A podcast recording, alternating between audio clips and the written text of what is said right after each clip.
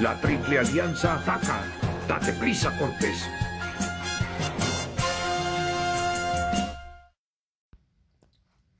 En la mitología y la leyenda, los mexica dejaron atrás Aztlán por orden de Huitzilopochtli y fueron en busca de su tierra prometida. En su búsqueda, llegaron al lago Texcoco. Los mexica fueron desplazados por los poderíos ya establecidos en este.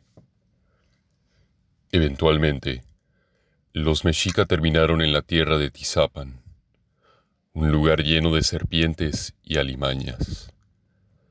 Estos lograron subsistir y crecer en aquella tierra inhóspita. Entonces, enviaron una petición a uno de los poderíos del Texcoco. Pidieron la mano de la hija del señor de Culhuacán. Este aceptó su petición y les envió a su hija. El señor de Culhuacán fue invitado entonces a una gran celebración. La sorpresa y el horror le siguieron cuando al llegar a la celebración encontró a un sacerdote usando la piel desollada de su hija. Los mexica la habían sacrificado a Huitzilopochtli. Entonces entró en un cólera incontrolable y mandó traer a sus ejércitos para exterminar a estos sus nuevos enemigos. Ante su inminente destrucción, los mexicas no tuvieron más opción que escapar. Fueron y se escondieron en los islotes del Texcoco.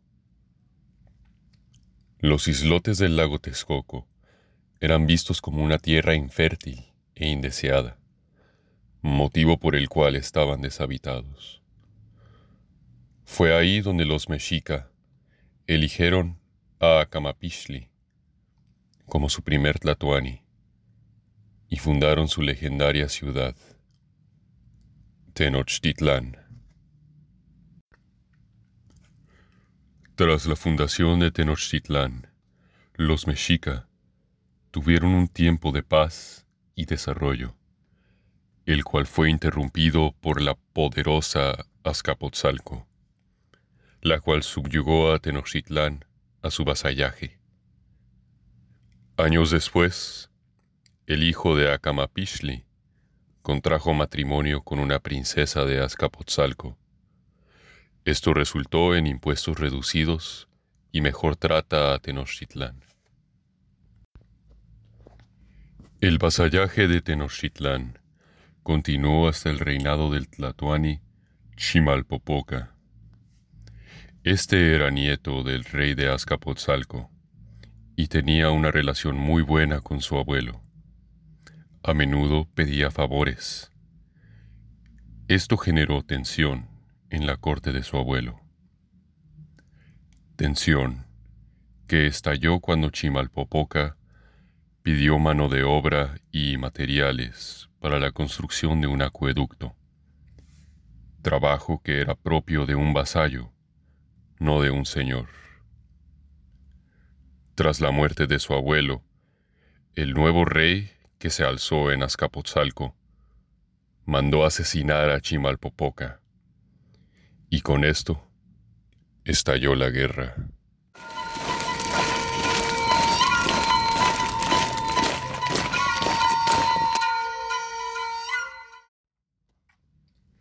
Ahora en rebelión abierta, Tenochtitlán peleó con fervor, y al ver esto, otros pueblos vasallos se alzaron en rebelión contra Azcapotzalco, aliándose con Tenochtitlán. Primero, el pueblo de Texcoco, y al poco tiempo, Tlaxcopan. Al unir fuerzas, se creó la Triple Alianza, también conocida como el Imperio Azteca. Juntos, derrocaron a Azcapotzalco, tomaron su territorio y vasallos. Tlaxcopan se apoderó del occidente, Tenochtitlán del norte y sur, y Texcoco del Oriente. Al ganar la guerra y obtener esos territorios, la Triple Alianza creció y se enriqueció. Con esto vino un hambre, no solo de alimento, sino de más.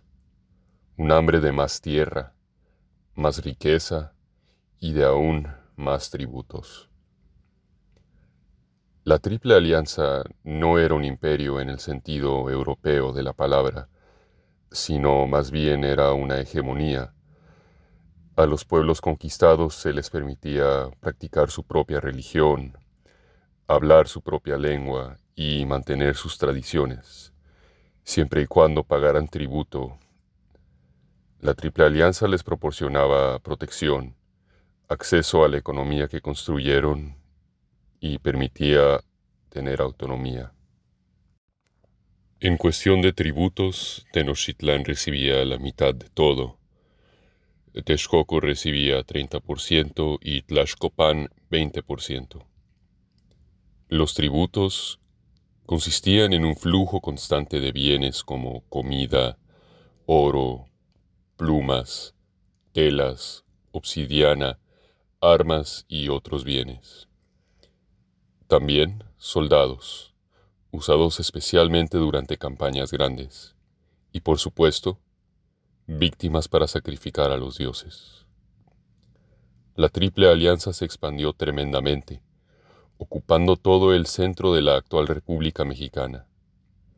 Es importante mencionar que hubo pueblos a los cuales nunca pudieron subyugar por completo, y que constantemente fueron un dolor de cabeza para la Triple Alianza, en específico el pueblo tlaxcalteca. La Triple Alianza creció no solo de manera territorial, pero de manera cultural y como civilización. Tenochtitlán creció en tamaño, población y obras, utilizando el sistema de chinampas para alimentar a su población. En estas islas artificiales se sembraba y se cosechaba el maíz, frijol y calabaza. Cada cultivo quitaba y ponía nutrientes y minerales en la tierra, haciéndola fértil y utilizable por todo el año y por varias generaciones. Se construyeron canales, puentes, acueductos, escuelas, mercados, templos y otras estructuras magnas. Especialmente impresionante fue el templo mayor, dedicado a Huitzilopochtli y Tlaloc, con una impresionante estatura, tan solo cinco metros menor que la pirámide de Teotihuacán. Fue tan tremendo el poder de Tenochtitlán que eclipsó a sus dos aliados, en ese momento, el Tlatuani asumió el título de Hue Tlatuani, que significa el gran gobernante o gran orador. Los Mexica, y por consecuencia la Triple Alianza, se encontraba en la cúspide de su poder.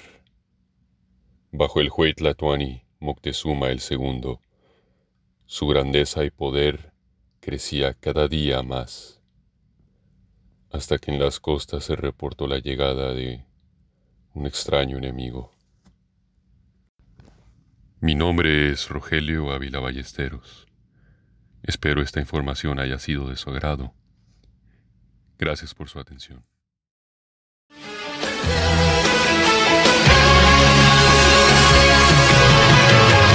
Pasa el tiempo y los recuerdos se van alejando ya Ángeles fuimos y desde el cielo semillas vimos de amor.